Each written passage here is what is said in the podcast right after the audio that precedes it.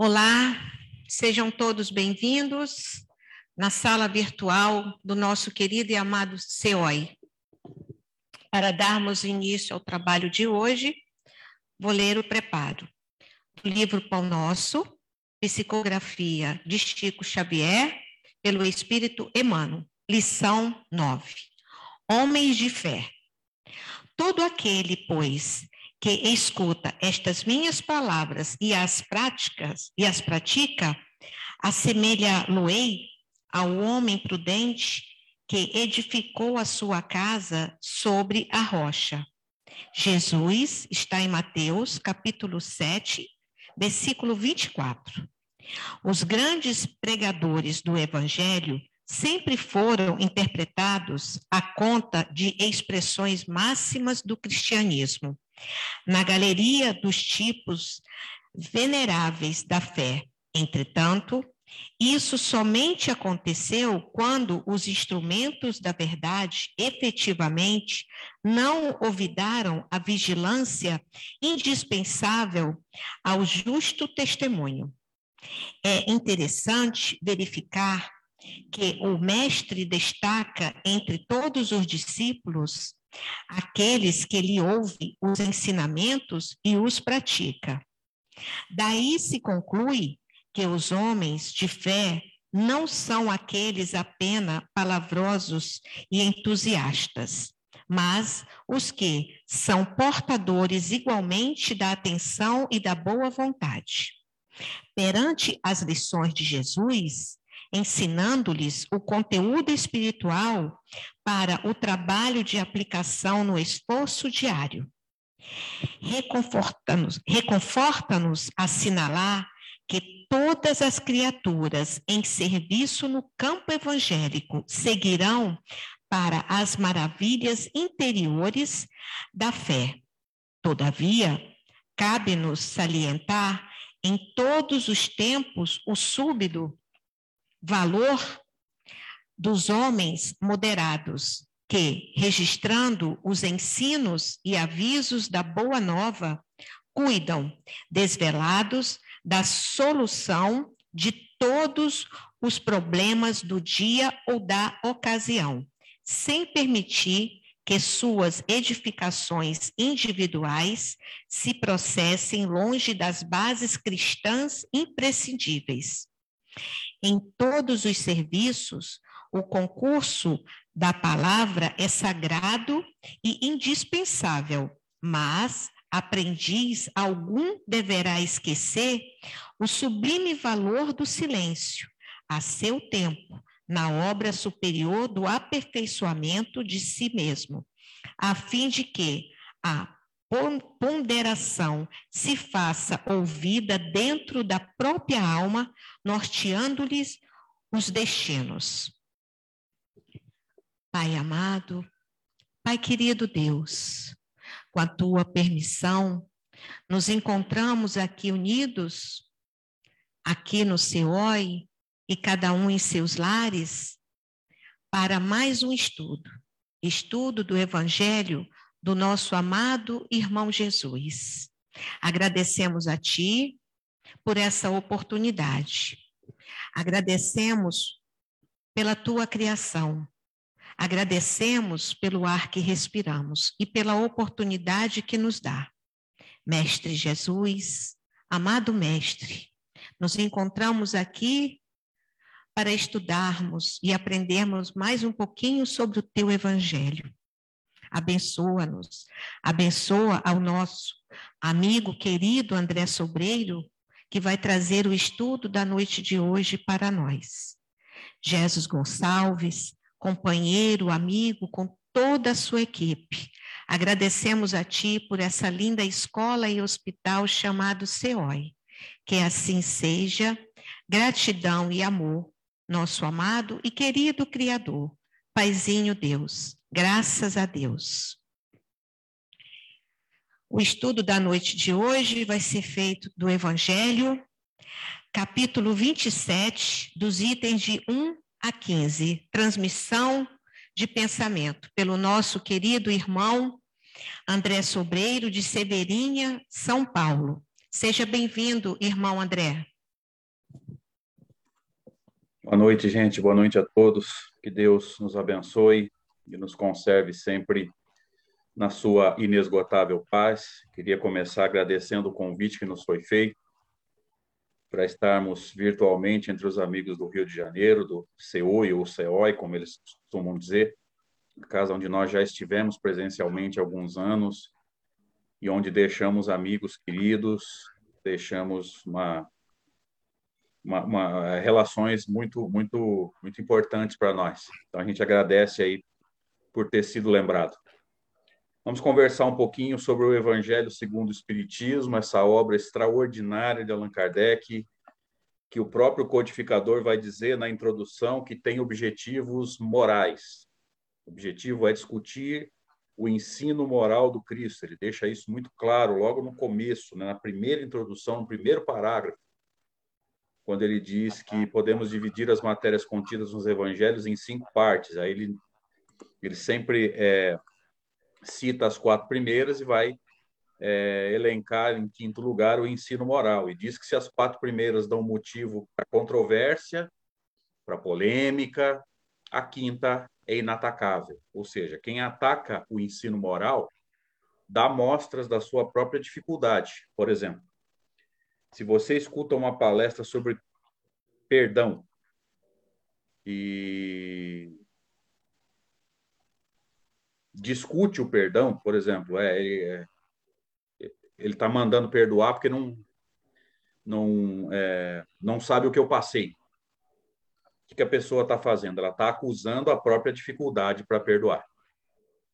Então ele vai dizer que o ensino moral é inatacável e ele encerra esse parágrafo dizendo assim: este, que é o ensino moral, é o objetivo exclusivo dessa obra. Então a gente já vai entendendo que de todo o conhecimento espírita, você só vai assimilar um aspecto nesse livro, que é o aspecto moral. No 27 capítulo, Kardec vai falar sobre a prece, e aqui a gente já vai entendendo a didática dele, porque no capítulo 27 ele dá a entender como é que a prece funciona, para no capítulo 28 ele nos dá uma coletânea de preces espíritas. Então a gente percebe aí a didática dele antes de dar os exemplos é, da, da, das preces nas mais diferentes situações, ele nos dá a teoria da prece, a teoria segundo a doutrina espírita, conforme foi revelada pelos espíritos e é, filtrada por ele, porque a gente sabe que o método de Kardec foi o da observação e o da filtragem das inúmeras informações que vinham do plano espiritual. Então, no item que nos foi pedido, né, é, ação da prece, transmissão do pensamento, a partir do item 9, Kardec diz assim: a prece é uma invocação, mediante a qual o homem entra pelo pensamento em comunicação com o ser a quem se dirige. Aqui a gente já vai começando a entender o que, que significa esse termo: invocação. Se quisermos tirar essa dúvida, eu vou fazer um encaixe aqui. No livro Instruções Práticas sobre as Manifestações Espíritas, livro que foi publicado bem antes de O Evangelho segundo o Espiritismo, o livro foi publicado em 1858. E hoje a gente já sabe que é o livro que dá origem ao livro dos médiuns, né? O primeiro livro de Kardec especificamente para a mediunidade, que vai lá na frente ser ampliado no livro dos médiuns. É, existe um vocabulário espírita, é como se fosse um dicionário que Allan Kardec dá com as definições dele e ele vai diferenciar a invocação da evocação. Invocar é, como o próprio texto aqui do Evangelho segundo o Espiritismo diz, é entrar em comunicação pelo pensamento com o ser a quem se dirige. Ou seja, se eu oro por qualquer um de vocês, encarnado ou desencarnado, não faz diferença, eu estou invocando, eu estou chamando para mim? Não, estou entrando em comunhão, estou entrando em contato pelo pensamento via fluido cósmico.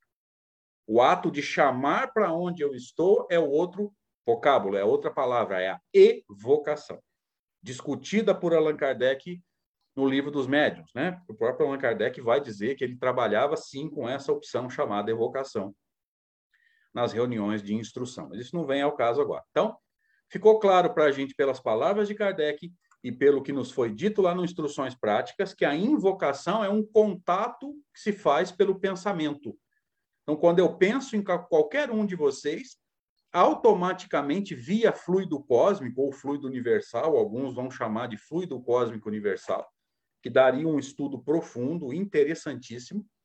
É, eu entro em comunicação de pensamento com você. Os nossos pensamentos se conectam automaticamente, porque para o fluido não há distância. Tá? É um erro achar que, que porque vocês estão no Rio de Janeiro e eu aqui no, no, no norte de São Paulo, no extremo interior de São Paulo, que os nossos pensamentos não vão se encontrar, tá? Porque para o fluido não há distância, não há acidente geográfico, não interessa quem está mais alto, quem está mais baixo, é, se tem antena no caminho, se tem árvore, se tem montanha, se tem é, vales, né, depressões. Para o fluido não tem nada disso. O fluido vai até onde o nosso pensamento estiver pensando. Então, a gente já vai entendendo que se eu estiver orando por vocês aí no Rio de Janeiro, é, vocês sabem que vão receber esses fluidos, né? É aquilo que a gente costuma chamar de energia. O problema é que a palavra energia, nesse caso, ela não tem uma aplicação correta. Eu posso usar o termo energia num sentido geral, mas não posso usar o termo energia se, eu, se o meu objetivo for ser correto doutrinariamente, porque fluido é matéria. Energia é propriedade de matéria em alguns fenômenos físicos. Então, percebam que não é a mesma coisa, mas a gente acaba usando num sentido geral, e isso não é um grande problema a princípio. Então, percebam que por essa manipulação do fluido pelo pensamento, nós entramos em comunicação, nós entramos em contato pelo pensamento via fluido com o ser a quem nos dirigimos. Aí Kardec diz assim: pode ter por objetivo um pedido, um agradecimento ou uma glorificação. Nós já, nós já tínhamos estudado isso no livro dos Espíritos, né, que pela prece, lá na lei de adoração, nós podemos pedir, agradecer ou louvar e glorificar, que tem o mesmo sentido, tá? Podemos orar por nós mesmos ou por outrem, outrem, acho que é a conduta certa, pelos vivos ou pelos mortos. Aí você vai pensar assim, mas André, eu devo orar por mim mesmo? A gente entende em doutrina espírita que pedir forças para seguir a sua caminhada evolutiva, pedir forças para se manter bem emocionalmente, não é egoísmo, queridos.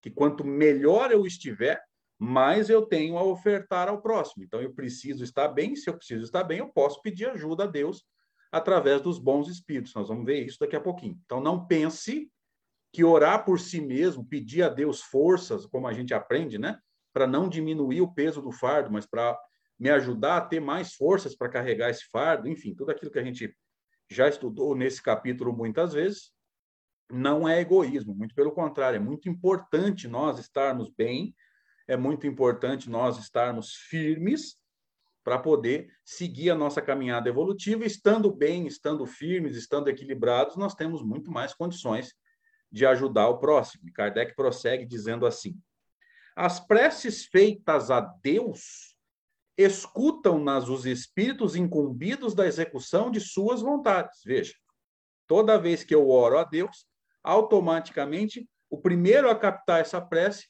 é o espírito que nós costumamos chamar de anjo guardião. O movimento espírita adotou um termo é, um pouco estranho, vamos dizer assim, a gente costuma chamar de mentor espiritual, mas Kardec vai trabalhar no livro dos Espíritos com, a, com o conceito de anjo guardião que se deve pensar do anjo guardião, diz a questão 490 de O Livro dos Espíritos, e os espíritos vão responder para ele que é um espírito de uma ordem sempre superior à nossa. Então, a gente vai entendendo esses mecanismos, né?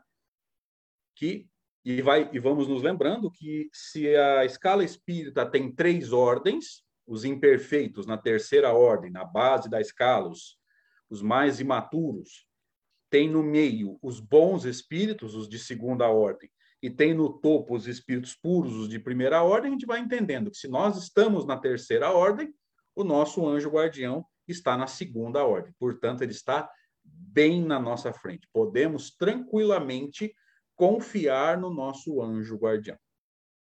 Ah, mas André, é, eu desenvolvo, é, trabalho mediunicamente e tenho problemas com alguns espíritos. Eles me falam coisas estranhas, então talvez não seja o seu anjo guardião. Talvez seja um espírito simpático, um espírito familiar. Estou usando as denominações dadas em O Livro dos Espíritos, tá? Talvez seja um espírito simpático, talvez seja um espírito familiar, e aqui familiar não é no sentido de ser um familiar desencarnado. É algum espírito que simpatiza com a gente por algum objetivo, por alguma crença ou por algum valor que nós trazemos em nós. E por causa desse valor cultivado, dessa crença, desse objetivo, nós damos permissão para que ele se aproxime e comungue desse pensamento talvez não seja o seu anjo guardião, e aí o médium precisa estar muito atento se esses espíritos com quem ele está se relacionando são realmente é, confiáveis nesse sentido. Então vamos seguindo aqui no texto de Allan Kardec, com ele nos dizendo assim: quando alguém ora a outros seres que não a Deus, faz recorrendo a intermediários, a intercessores, por quando, por quanto nada acontece, nada sucede sem a vontade de Deus. Então a gente vai entendendo que toda vez que a gente faz uma prece, espíritos que simpatizam com aqueles pensamentos vão participar do processo. O grande problema é, nós comentamos aqui há alguns segundos o processo chamado simpatia. Segundo a questão 301 de O Livro dos Espíritos, a simpatia que atrai um espírito para o outro é, o, é a perfeita concordância dos seus pendores e dos seus instintos. Então, a gente precisa entender que para o processo de simpatia não há juízo de valores. O que, que significa isso? Podemos ser simpáticos em coisas não boas? Podemos. Por isso que se eu fizer uma prece, e por incrível que pareça, a gente ainda vai encontrar isso aqui na Terra. Se eu fizer uma prece é, na tentativa de prejudicar alguém, espíritos simpáticos a esse objetivo vão participar do processo. Ah, mas André, alguém faz prece para prejudicar os outros? Talvez não, passa, não faça prece, mas lembremos-nos que o que atrai os espíritos são os pensamentos. Então eu não preciso fazer prece. Assim como a gente vai entendendo que espíritos que vão às chamadas encruzilhadas, não podem ser espíritos evoluídos, mas também não são muito inteligentes, porque os espíritos que querem prejudicar alguém, eles não ficam indo às encruzilhadas, basta captar o pensamento de alguém que não gosta dessa pessoa. E pelo fluido produzido por esse pensamento de não gostar, já está feita a chamada comunhão de pensamentos, que é o processo de simpatia. Então, olha só, precisa haver lá na encruzilhada aquela, né, aquele, aqueles apetrechos que são levados lá, absolutamente desnecessário. Os espíritos são atraídos pelo pensamento, diz Allan Kardec. Basta pensar. Então, eu preciso fazer uma prece para prejudicar alguém? Não, basta que eu esteja com raiva. Eu vou atrair para mim espíritos é, simpáticos a esse sentimento, e se eu estiver com raiva de alguém, eu vou estar através do fluido, através desses fluidos de pensamento, e aí nós vamos nos lembrar da qualidade dos fluidos, discutido aqui no Evangelho segundo o Espiritismo, discutido também é, no livro A Gênese, no capítulo 14, chamado Dos Fluidos, a qualidade dos fluidos. Todo bom pensamento emite um bom fluido. Todo mau pensamento emite um bom fluido. A prece verdadeira, aquela que parte do coração e que visa ajudar, ela invariavelmente é um bom pensamento. Vai emitir um bom fluido. E aí a gente vai entendendo, inclusive, o próprio mecanismo do passe. Todo mau pensamento emite um mau fluido. Então não adianta eu entrar na câmara de passe pensando Deus te abençoe se eu estou angustiado, se eu estou desanimado, se eu estou revoltado, se tem alguma coisa me desequilibrando. Eu preciso entrar com os sentimentos equilibrados. Por quê? Para Allan Kardec, queridos, o pensamento é uma palavra que sintetiza todos os atributos da alma: pensar, sentir, é, querer, vontade, desejo, memória, é, sensações, sentimentos, tudo. Mas nós encarnados fazemos muitas vezes uma divisão da palavra pensamento didaticamente. Então vamos lá. Eu entro numa câmara de passos para trabalhar, imponho as mãos pensando. Aqui eu estou chamando o pensamento o ato de pensar, tá? Então eu estou dividindo a palavra. Pensando o quê? Deus abençoe essa criatura que me foi dada a oportunidade de ajudar. Ó, pensamento. Mas como é que está o sentimento do aplicador de passe, passista, magnetizador, enfim. Você vai usar o termo que você quiser. Se você está pensando uma coisa, é lógico que você, como uma pessoa responsável, vai entrar na Câmara de Paz pensando o quê? Senhor, eu quero ser útil a essa criatura, que o sirva de intermediário para esses fluidos benéficos serem derramados. Claro que você vai pensar em coisas boas, mas o teu sentimento está como? Por isso que eu falei, a gente precisa dividir a palavra pensamento em, no mínimo, duas, duas faces para que a gente possa entender o mecanismo. Claro que eu vou estar pensando no bem, mas como é que estão tá os meus sentimentos? E é desse, fluido pessoal que eu vou estar tá doando para a pessoa. Dizem os espíritos, em vários momentos da obra de Allan Kardec, no chamado passe é, humano, é, desculpa, magnetismo humano ou espiritual, que a gente costuma chamar de passe misto, ou seja, é o passe onde os, os bons espíritos derramam sobre um médium ah, os fluidos, para que esses fluidos sejam direcionados por um encarnado, que dependendo do nosso estado emocional, nós podemos estar piorando a qualidade desses fluidos. Porque eu não estou em equilíbrio. E cuidado com essa tendência que nós temos no movimento espírita a dizer assim: ah, se o passista não estiver bem, os espíritos isolam. A gente não pode querer que os espíritos façam o nosso trabalho. É do bom senso do magnetizador, é do bom senso do chamado passista, aplicador de passe. Repito, você vai usar o nome que você quiser. É, saber que as emoções dele não estão em equilíbrio e que naquele dia ele não tem nada a ofertar, ele está mais precisando do que em condições de ofertar. Gente, tudo isso é mecanismo de prece. Por quê? Porque é, é afetado por um processo chamado produção de fluidos ou manipulação de fluidos. Nós atraímos para nós os fluidos compatíveis com os nossos pensamentos. E lembre-se, pensamento envolve um tanto de coisa, inclusive as emoções. Então, toda vez que eu estiver angustiado, com medo, com raiva, arrependido, com remorso, etc., etc., eu posso estar doando fluidos não muito bons. Lembra? Qualidade dos fluidos. Mas vamos seguindo aqui no texto. É, eu estou entrando no item 10, quando Kardec diz assim: o Espiritismo torna compreensível a ação da prece, explicando o modo de transmissão do pensamento, quer no caso em que o ser a quem oramos acuda ao nosso apelo, quer no caso em que ele apenas é, lhe chegue o nosso pensamento. Então, independente disso, independente daquele que por quem nós oramos, atender o nosso pedido, vir até nós, lembre-se, se eu o trouxe até mim, é uma evocação. Se eu apenas o contatei pelo pensamento, né, emiti fluidos que foram captados por ele lá, invocação. A evocação é quando o ser vem até você. A invocação é quando você se conecta via fluido. Tá? Independente disso, a ação do pensamento ou a maneira pela qual esse, esse, essa minha ideia, essa minha, esse meu pensamento, essa minha emoção chegou até a pessoa, está explicada pela ciência espírita. É a chamada ação fluídica. Aqui valeria um estudo mais profundo dos fluidos, né? como eu disse lá no capítulo 14 da Gênese. Existe o fluido cósmico universal, que é o, a forma mais pura dos fluidos, e existem as modificações desse fluido. O teu perispírito é uma modificação desse fluido. Esse microfone que vocês estão vendo aqui na frente, esse pedestal que segura o microfone, o meu mouse, tudo que é matéria é modificação desse fluido. O fluido cósmico é o chamado princípio material, ok? E é esse fluido que nós manipulamos pelo pensamento, e é esse fluido que vai conduzir a minha ideia, a minha sensação, o meu sentimento até você, se eu estiver orando por você.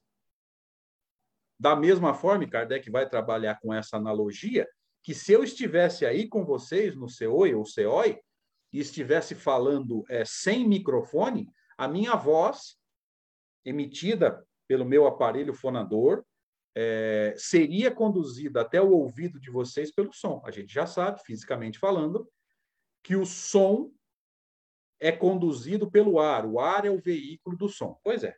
Por analogia, a gente vai dizer o quê? O fluido cósmico é o veículo do pensamento. Agora entenda um mecanismo importante. Para o fluido cósmico não há distância. Então, se eu orar daqui de Severínia norte de São Paulo, região de Barretos, por vocês aí no Rio, vocês vão receber esses fluidos? Vão. Se vocês aí no Rio orarem por mim, aqui no interior de São Paulo, eu vou receber esses fluidos? Vou. Posso, vou dar outro exemplo para essa para essa distância, né? para esse limite que não existe para os fluidos. Todas as noites você sai do corpo. O processo é chamado por Allan Kardec de emancipação da alma. O espírito André Luiz, pelas mãos de Chico Xavier, chamou esse processo de desdobramento. Tá? É o mesmo processo, é o, o afrouxamento dos laços que prendem o espírito ao corpo e a possibilidade de sair do corpo com relação ao espírito imortal momentaneamente encarnado. Aonde que eu posso ir? Onde eu quiser. O que que mantém o espírito ligado ao corpo? Fluido, fluido perispiritual. Tem limite para esse fluido? Não. Eu posso ir aonde eu quiser, se eu tiver permissão, sim. Existe limite de distância? Não. E nós sabemos que se o corpo for acordado, instantaneamente o espírito retorna ao corpo. Instantaneamente. Então, há limite de, de, de, de, de distância para você emancipar-se do corpo? Não. Não há limite de distância. Olha só, não há limite para fluido, gente. Então, se eu orar por você aí no Rio, você recebe esse fluido. Se eu orar por alguém lá no norte do Brasil, Manaus, é, qualquer cidade lá no extremo norte do Brasil vai receber esses fluidos? Vai. Nos Estados Unidos? Vai. Na Europa? Vai. No Japão? Vai. Não há limite para esses fluidos.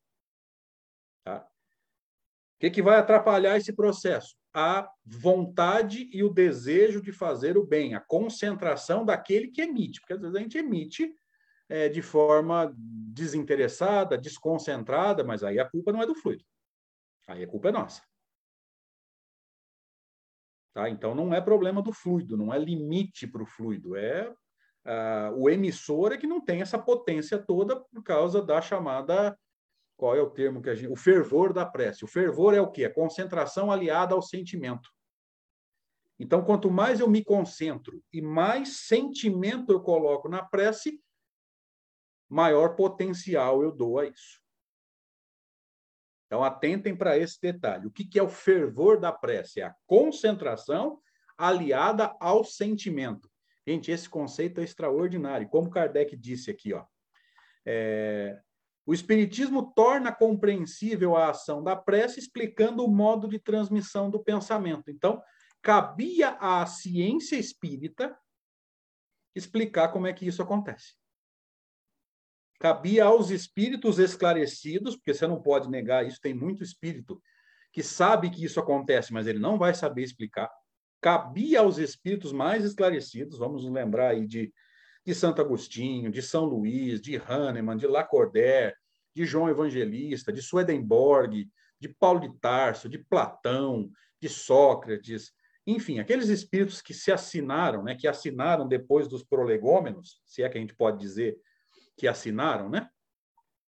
E muitos outros que ali não estão, por exemplo, Erasto, se eu não me engano, não está naquela lista, e eu particularmente tenho uma, uma, uma, afinidade muito legal com os textos de Erasto, porque ele explica muita coisa em termos de mediunidade, fala muito bem sobre esses fluidos, né?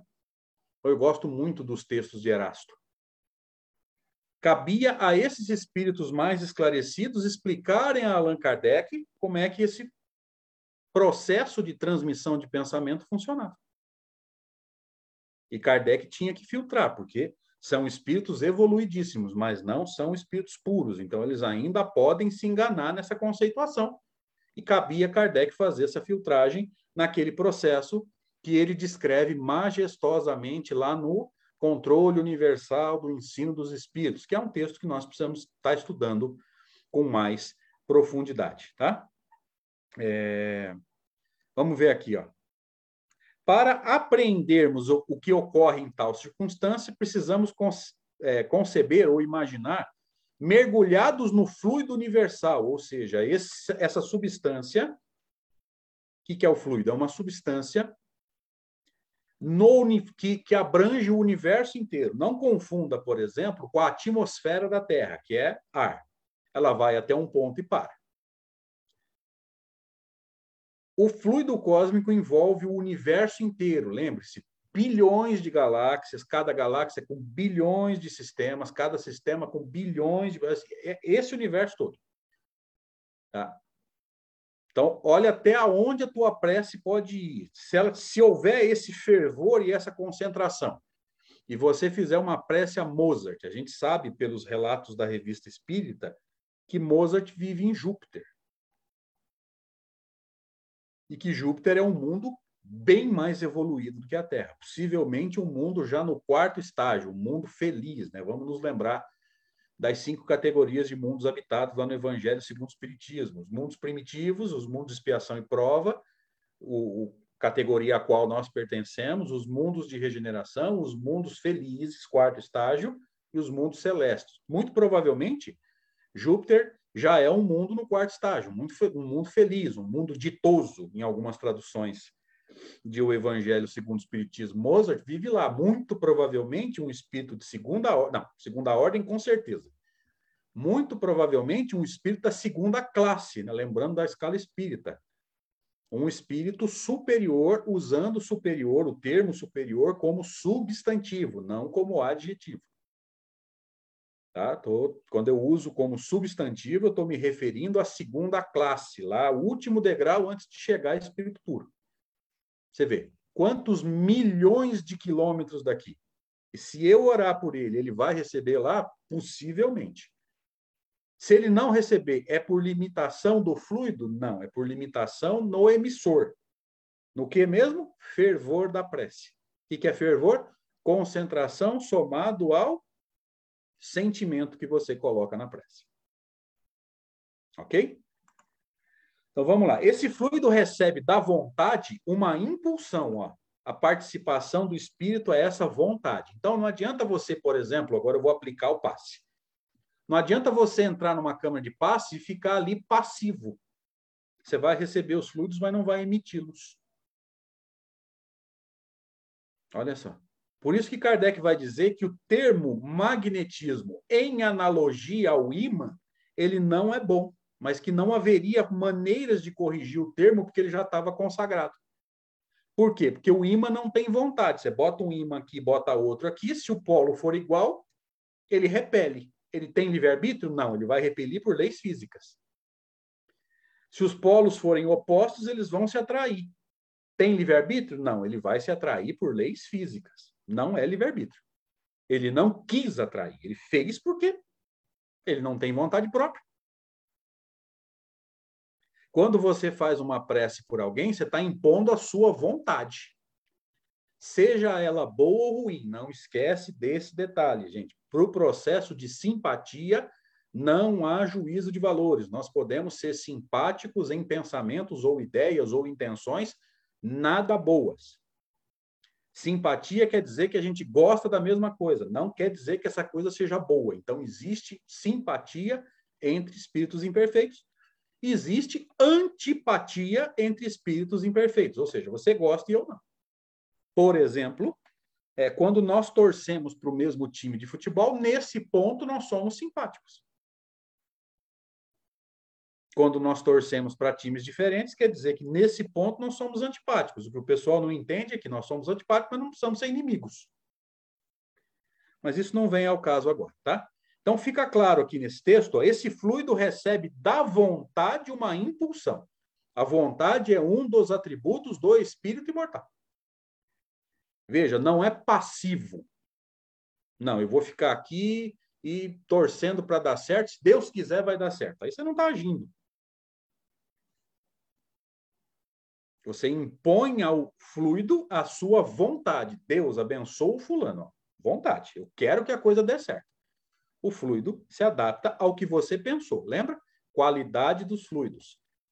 Bons pensamentos, bons sentimentos emitem bons fluidos maus pensamentos e maus sentimentos emitem maus fluidos. Então, veja, precisa fazer trabalho na encruzilhada? Não. Basta pensar. Se eu estiver com raiva de você, se eu estiver decepcionado com você, eu já estou emitindo fluidos dessa qualidade, que partindo da decepção e da raiva, não podem ser bons fluidos. Olha só. Então, eu emito os fluidos é, oriundos do meu pensamento. Lembre-se, a palavra pensamento sintetiza um tanto de coisa. No caso, sentimento, porque raiva é sentimento.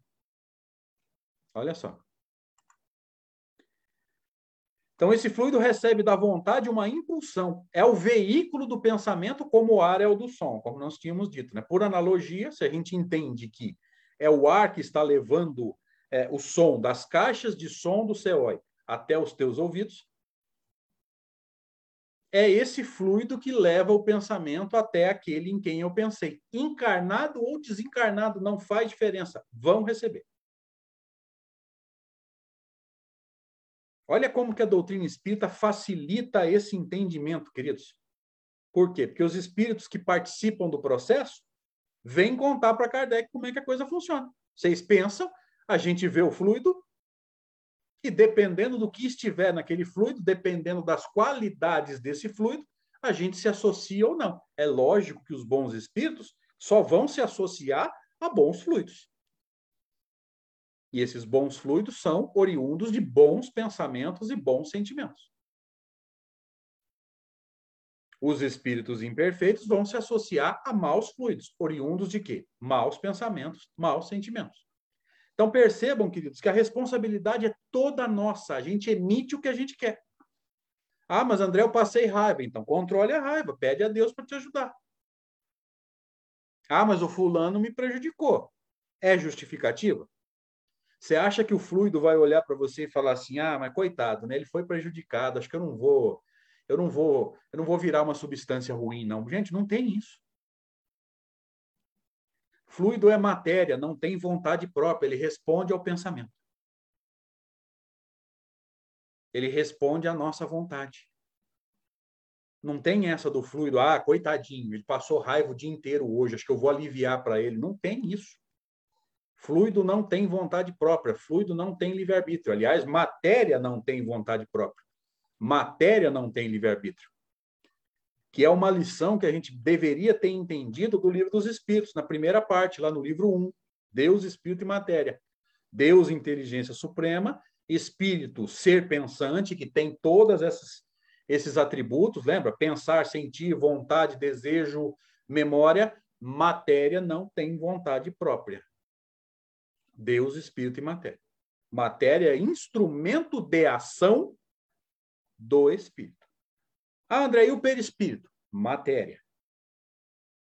Porque o perispírito é fluido, e fluido é matéria. Vamos nos lembrar da definição de Allan Kardec no livro A Gênese, lá no capítulo 14. O que, que é o perispírito? É uma aglomeração de fluidos ao redor de um ser, como é que é? De um foco de inteligência, que é a alma. Então, a alma atrai para si aqueles fluidos compatíveis com, seus, com suas emoções naquele momento. Então, se você estiver num dia tranquilo, desejando bem, você tem um tipo de fluido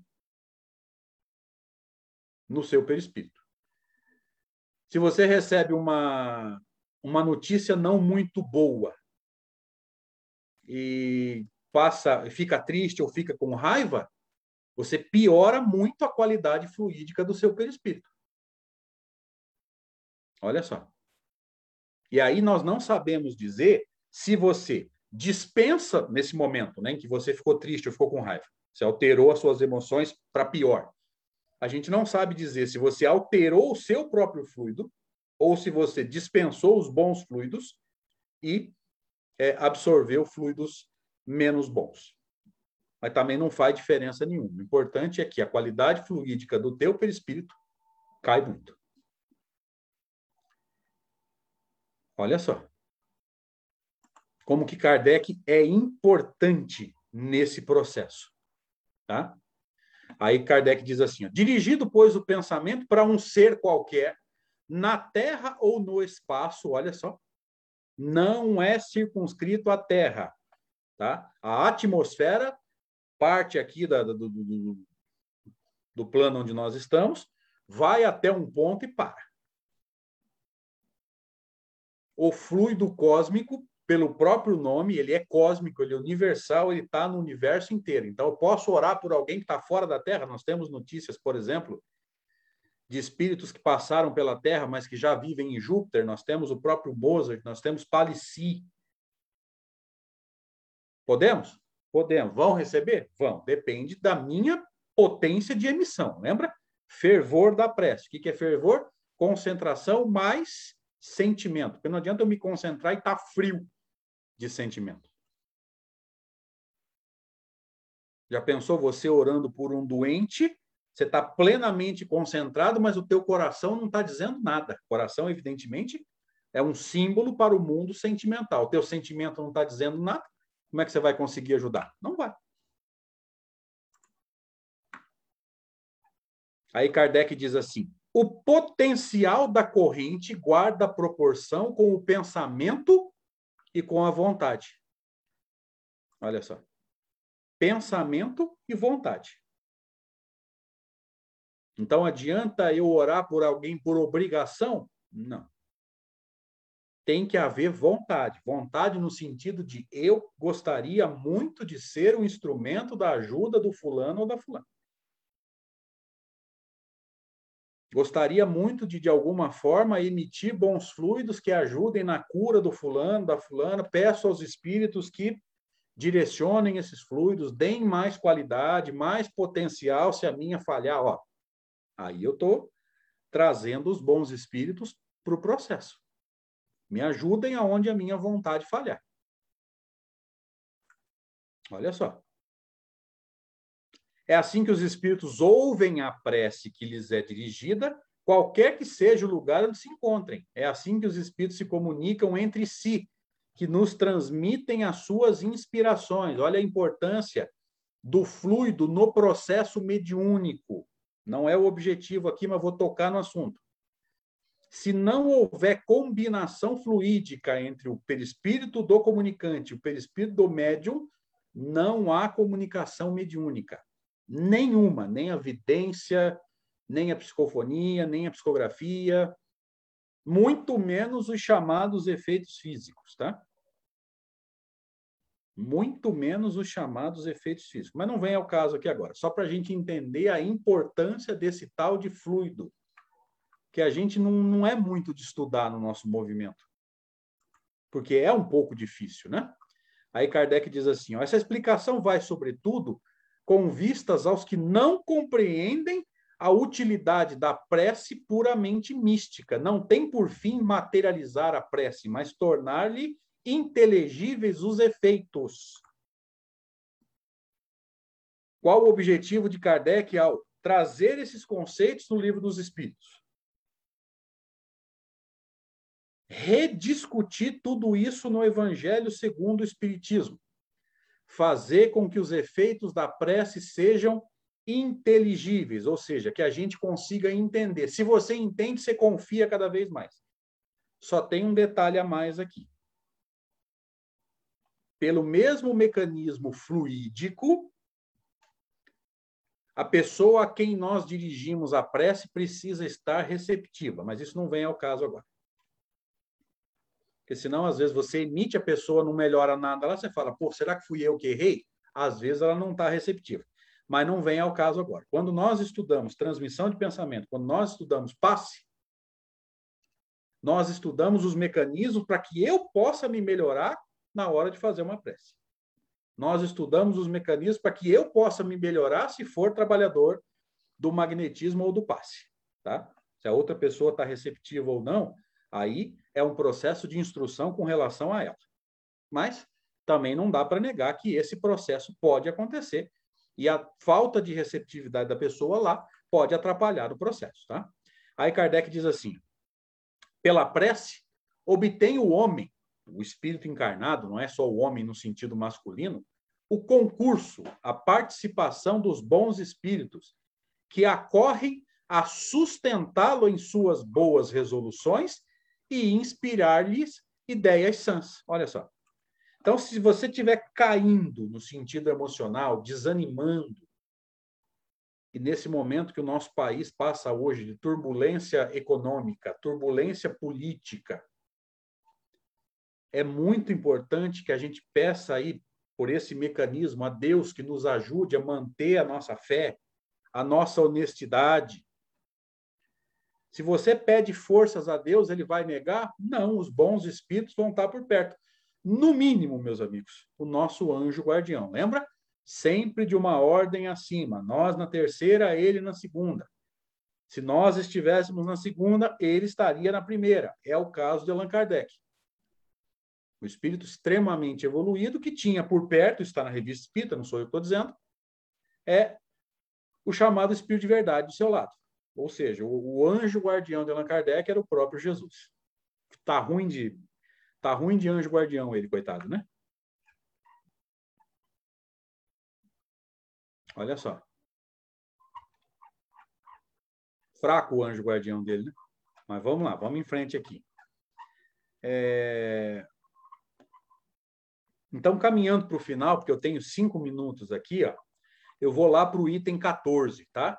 Por exercer a prece uma forma de ação magnética, poder-se-ia supor que o seu efeito depende da força fluídica. O que é força fluídica? A capacidade de doação de fluido. Isso aqui é, afeta diretamente os, os, fenômenos de efeitos físicos. Tá? O que é o médium de efeitos físicos? É alguém que tem uma produção do chamado fluido animalizado maior do que a maioria de nós. Nós também temos, mas ele tem muito mais do que a gente, tá? Então, esse potencial de doação de fluidos afeta na prece? Vamos ler de novo. Ó. Por exercer a prece uma ação de certa forma magnética, poder-se-ia supor que o seu efeito depende da força fluídica. Assim, entretanto, não é. Então, para você fazer uma prece, não depende da capacidade de doação de fluidos que você tem. Depende da sua vontade ao emitir. Tá? É, exercendo sobre os homens essa ação, os espíritos, sendo necessário, suprem a, a insuficiência daquele que ora ou agindo diretamente em seu nome ou dando-lhe momentaneamente uma força excepcional quando o julgam digno dessa graça ou que ela lhe pode ser proveitosa. Então, os espíritos conseguem suprir essa falta de força fluídica nossa? Sim. Se nós tivermos vontade, boas intenções e merecimento. Olha só. Então, não pense que se você não é médium, ou não é médium de efeitos físicos, ah, a minha prece não resolve nada. Resolve sim. Todo pensamento manipula o fluido cósmico. Todo. Bom ou ruim. Então aí a gente já vai entendendo que nós temos uma influência moral sobre essa doação de fluidos. Porque a doação de fluidos, meus amigos, caminhando para o final, ela é absolutamente dependente da nossa vontade, daquilo que a gente pensa, daquilo que a gente sente. Então, se eu quiser estar o tempo todo envolto por bons espíritos e emitindo e recebendo bons fluidos, eu preciso estar pensando no bem o máximo de tempo possível. Não nos permitirmos, desculpem, não nos permitirmos a queda emocional, a queda vibratória. E se cairmos, porque nós somos imperfeitos, levantar o mais rápido possível. É um processo de confiança em Deus que nós precisamos desenvolver em nós mesmos entregando a Ele as nossas dificuldades. Ou seja, o que não está ao meu alcance resolver, que Deus tenha bondade, e Ele não jamais vai deixar de ter, porque Ele é a inteligência suprema, e tenha misericórdia de mim. Até aonde eu alcanço, eu vou e faço a minha parte. Ok? Queridos, obrigado pelo convite, obrigado pela oportunidade. Tomara que tenha sido útil e suscitado reflexões, que essa é a nossa intenção provocar reflexões e que Deus é, caminhe conosco aí na direção do aprendizado e do bem. Obrigado. André, agradecemos a você a sua participação nesse belíssimo estudo da noite de hoje. Nesse momento, faremos a leitura do Evangelho. Capítulo 10. Bem-aventurados os que são misericordiosos. É permitido repreender os outros, notar as imperfeições de outrem, divulgar o mal de outrem?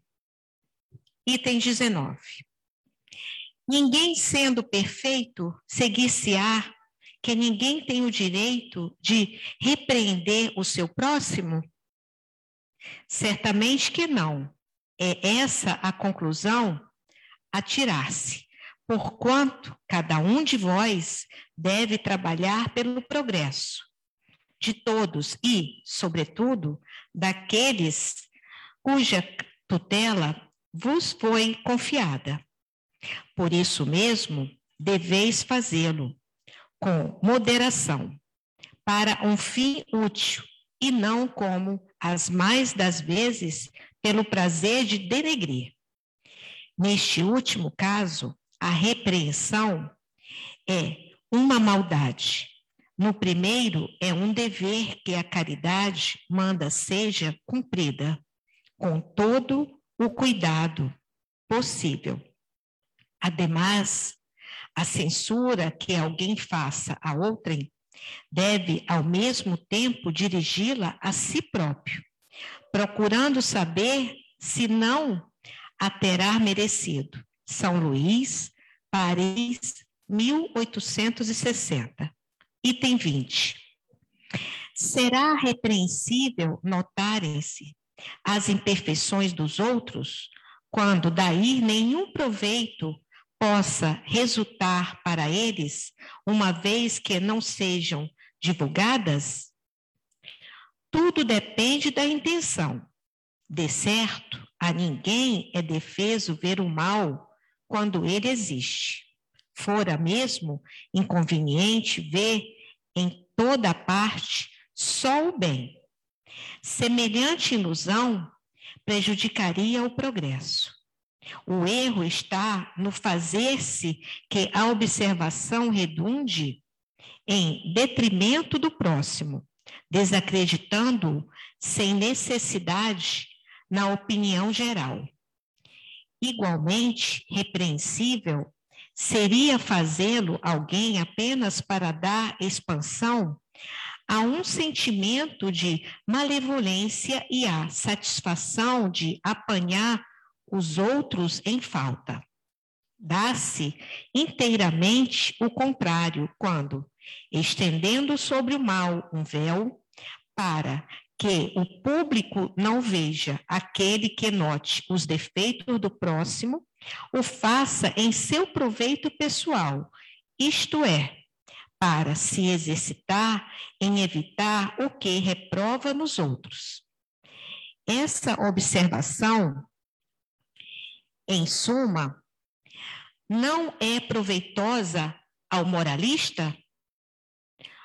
Como pintaria ele os defeitos humanos se não estudasse os modelos? São Luís, Paris, 1860. Item 21.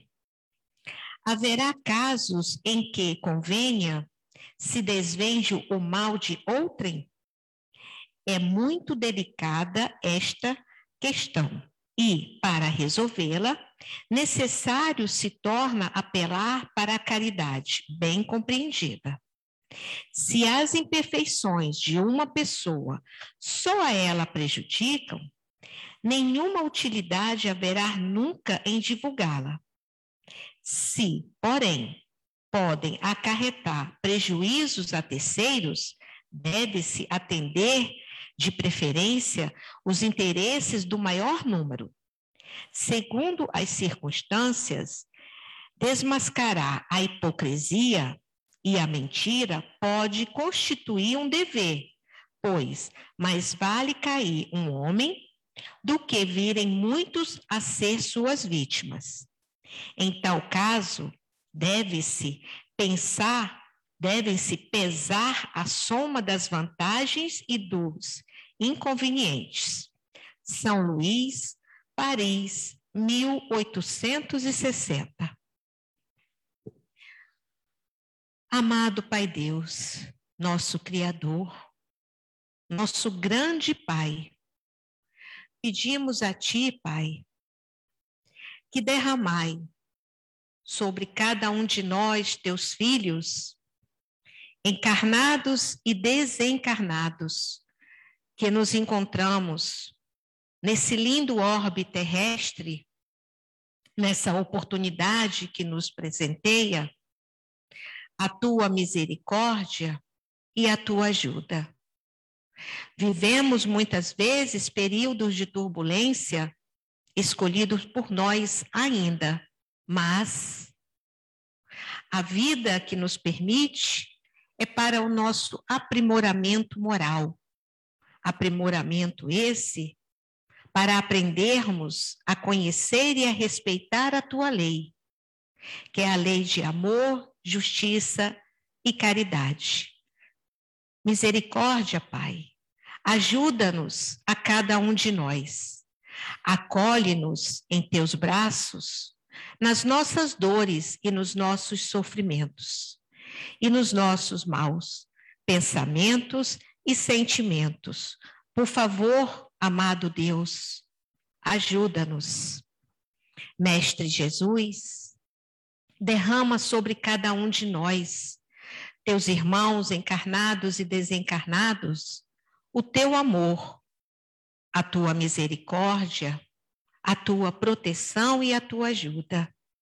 Ajuda-nos, Mestre, irmão Jesus, pois precisamos muito dos teus ensinamentos e do teu amor. Acolhe-nos a cada um de nós.